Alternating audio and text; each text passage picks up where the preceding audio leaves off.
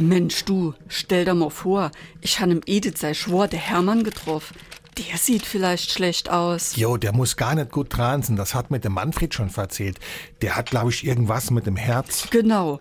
Also, mir hat er leid gedun. Er konnte kaum schwätze, hat kein Farb im Gesicht und war ganz ingefallen. Tja, der hat ja auch nie etwas für seine Gesundheit gemacht. Geraucht wie ein Schlot. Und gesoff wie ein Loch. Und vor allem, hier, ne, 30 Kilo Übergewicht. Das macht das Herz nicht ewig mit. Da siehst du mal, was Sport und eine gesunde Ernährung ausmachen. Guck da nur mal um Hermann sein Bruder an. Rank und schlank und sportlich. Ich glaub, der ist sogar zwei Jahre älter als der.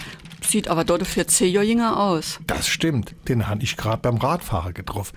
Der lauft noch da rum wie einst im Mai. SR3. Warum wir so reden. Wie man schwätze. Wenn es um die Jugend oder die beste Zeit des Lebens geht, dann ist oft von einst im Mai die Rede. Allgemeine Vergleiche zwischen Lebensalter und Jahreszeiten gab es bereits in der Antike. Schon damals stand das Frühjahr sinnbildlich für Kindheit und Jugend.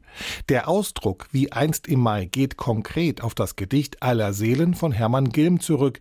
Richtig populär wurde er aber erst durch die 1913 in Berlin uraufgeführte Operette Wie einst im Mai von Walter und Willi Kollo. Der Wonnemonat Mai, wenn die Natur in vollem Saft steht und alles sattgrün erstrahlt, steht wie kein anderer für Energie und Lebensfreude.